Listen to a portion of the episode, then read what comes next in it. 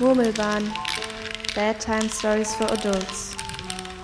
Today, die Murmelbahnfahrerin, Episode 3. Gesetzt bei Murmelkollektiv.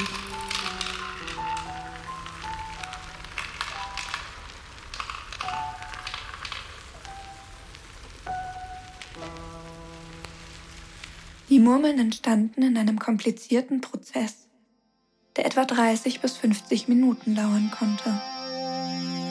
Die Bahn selbst sog die unerzählten Geschichten beim Eintreten auf und konzentrierte diese dann in eine kristalline Form, ihre Essenz. Da dieser Prozess automatisch passierte, sobald jemand die Bahn betrat, war es das Ritual des Zuhörens, in dem sich die Dankbarkeit des Personals für die Reiseentscheidung zeigte.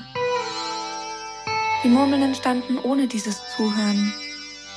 Doch war es der Murmelbahnfahrerin noch nie passiert, dass sie eine Geschichte verpasst hätte. Einerseits aus hohem Respekt vor diesem Ritual, aber auch, weil sie die Erzählungen der Reisenden liebte, in ihnen versank und darin selbst auf Reisen ging. Die kleine runde Kugel in ihrer Hand wog schwer Behutsam wie eh legte sie sie zu den anderen Murmeln. Nichts durfte den fragilen Kostbarkeiten passieren, bis sie ihren Zweck erfüllten. Dass die Mitfahrenden mit ihren Geschichten bezahlten, wussten diese. Aber die wenigsten hatten die physikalische Form ihrer Erzählungen je gesehen. Die Murmelbahnfahrerin liebte sie alle, die bunten Kugeln, die in tausenden Formen leuchteten, wenn das Licht richtig fiel. Ganz unterschiedlich in ihrer Ausformung, doch immer spiegelte sich die Geschichte, die sie geformt hatte, in ihnen. Langsam trug sie die Schatulle mit den 15 neuen Murmeln zur Lok. Eine nach der anderen ließ sie sie auf den metallenen Streben in den Bauch des Motors verschwinden. 15 war eine hervorragende Zahl. Sie würden weit kommen. Unbekümmert war ihr Rückweg zur Geschichtendestil, dem feingliedrigen Automaten, in dem die Murmeln entstanden. Die Lok zog eifrig die Wagen und man merkte, wie beschwingt auch sie war. Sie wollte gerade an der großen Maschine vorbeigehen, da fiel ihr Blick auf die Ausgabe. Ein Frösteln zog ihr den Rücken runter. Da wo die Murmeln herauskamen, lag eine trübe Murmel.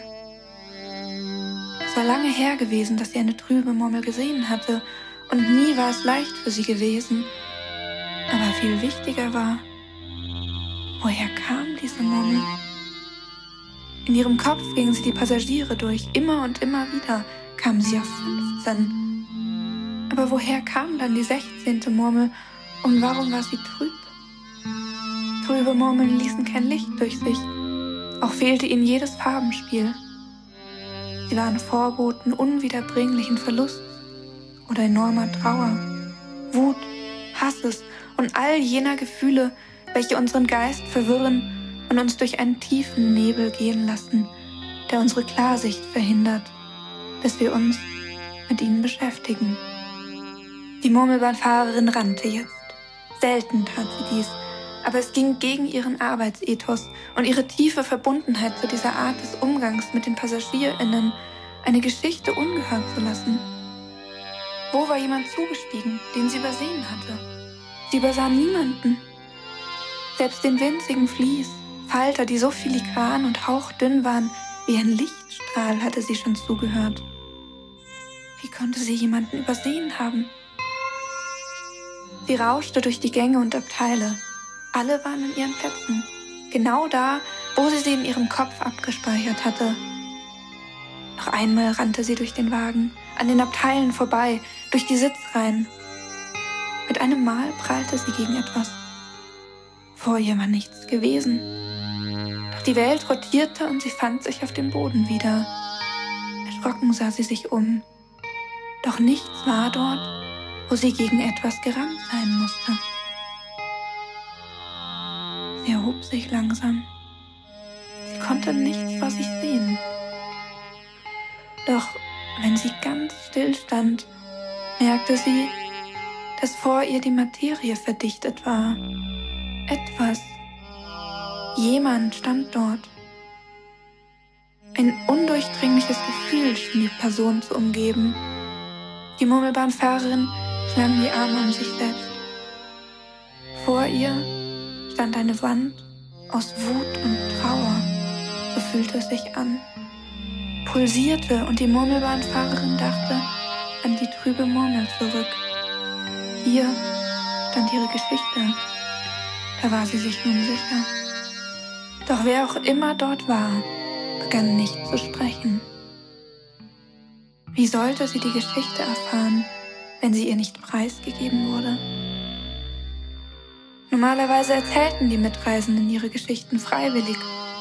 Sie freuten sich, eine so gute Zuhörerin vor sich zu haben, und selbst die traurigen Geschichten gaben sie nach ein paar Augenblicken in der vollen Aufmerksamkeit der Fahrerin frei. Sie wusste, dass sie etwas an sich hatte, was die Leute zum Sprechen animierte. Doch in diesem Moment fand sie in sich selbst eine große Verunsicherung. Wollte sie die Geschichte überhaupt hören? Sie müssen nichts sagen, sagte da eine leise Stimme, wie aus dem Nichts. Niemand möchte meine Geschichte hören. Nicht einmal ich selbst. Sie fühlte sich ertappt. Aber nein, Sie wollte sich keine Geschichte entgehen lassen. Also streckte sie achtsam ihren Arm aus, wie um die Person vor ihr zu berühren, und ließ den Arm dann doch wieder sinken. Stattdessen bedeutete sie dem Mitreisenden, sich neben sie auf eine Bank zu setzen. Sie konnte nicht mit Sicherheit sagen, ob er ihr gefolgt war. Doch nach ein paar Momenten hatte sie das Gefühl, neben sich die unendliche Traurigkeit sitzen zu haben. Sie blickte nicht herüber, weil sie nicht sicher sein konnte, ob sie seine Augen treffen würde, sollte er solche besitzen. Stattdessen versuchte sie mit ihrem ganzen Körper Aufmerksamkeit auszudrücken. Ich möchte auch diese Geschichte hören, dachte sie. Stille erfüllte den Raum zwischen den beiden. Doch dann begann der Unsichtbare zu sprechen. Er stellte sich nie vor, und so gab die Murmelbahnfahrerin ihm den Namen der unsichtbare Freund. Sie sehen ja, Sie können mich nicht sehen. Niemand kann mich sehen. Seit ich mich erinnern kann, ist das schon so. Ich betrachte die Welt mit allen Sinnen, doch sie rennt mich immer wieder über den Haufen, so wie Sie gerade. Bitter klang seine Stimme und die Murmelbahnfahrerin dachte, dass die Schöpfung manchmal verschlungene Wege geht. Bemitleiden Sie mich nicht. Man gewöhnt sich an alles. Das Leben scheint mir nicht wohlgesinnt zu sein, obwohl es Zeiten gab, in denen ich das Gegenteil glaubte. Ein Irrtum, wie er manchen unterläuft. Das Leben zerstört auch die kleinste Hoffnung des Dummen.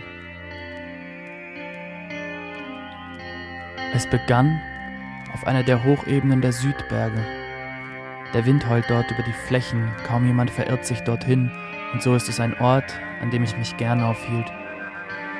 Dort kann mich niemand übersehen, weil es niemanden gibt, der das tun könnte. Und doch, auf diesem geistlosen Stück Welt, an diesem gottverlassenen Mittwoch traf ich jemanden.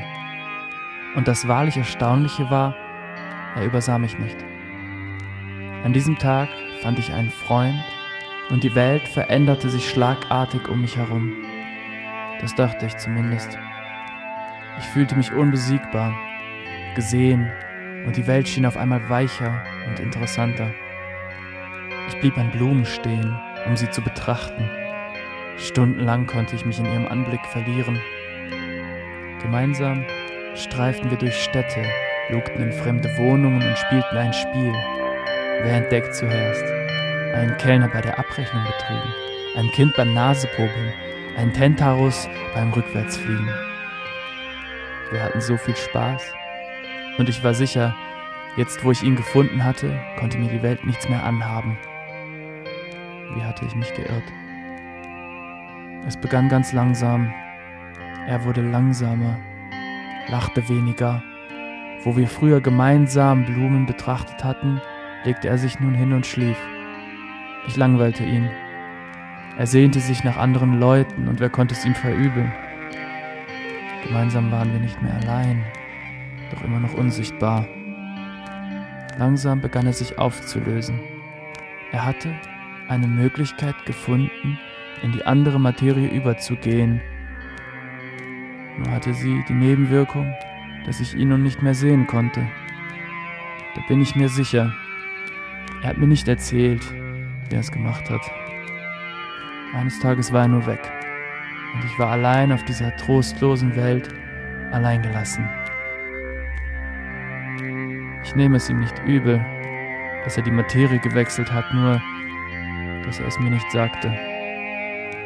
Völlig plötzlich war er für mich verschwunden und ließ mich zurück in einem Schmerz, den ich zuvor nicht erahnen konnte. Die Welt hatte ich alleine kennengelernt, doch nun ließ er mich in eine Einsamkeit zurück, die mich seitdem nicht mehr verlassen hat. Die Murmelbahnfahrerin spürte einen stillen Schmerz in ihr Herz fahren, wie sie es nur bei den trüben Murmeln erfuhr. Das Gefühl von Verlust übertrug sich auf ihren gesamten Körper und sie begriff, was dem unsichtbaren Freund dort widerfahren war. Sie atmete tief ein und versuchte alles in sich mit nichts als Trost und Liebe zu füllen. Eine Wärme breitete sich in ihr aus. Neben ihr erklang ein leises Krächzen. Sie spitzte die Ohren und versuchte, die Sprache zu entschlüsseln. Doch nach einer Weile begriff sie, dass es ein leises Weinen war. Der unsichtbare Freund weinte.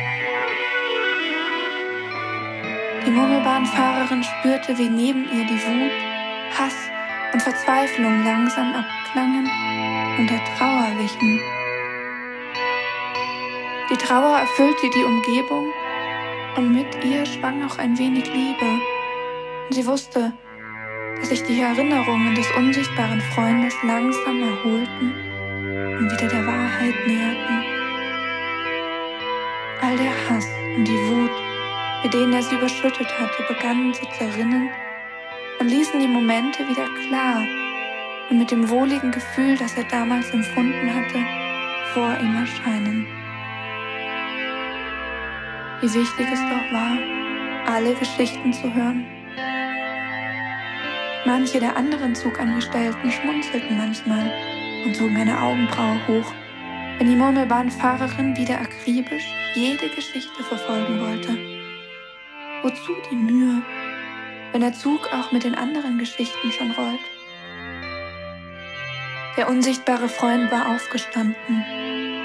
Zumindest spürte die Murmelbahnfahrerin einen leichten Luftzug neben sich. Danke, dass Sie mir zugehört haben. Das hat schon lange niemand mehr. Danke. Die Murmelbahnfahrerin blickte auf die Murmel in ihrer Hand. Sie wog schwer, trüb und ohne jedes Licht einzufangen. Doch wo sich zu Beginn Angst und Unwille in der Murmelbahnfahrerin gerührt hatten, spürte sie jetzt einen Schmerz des Herzens, den sie umarmen konnte.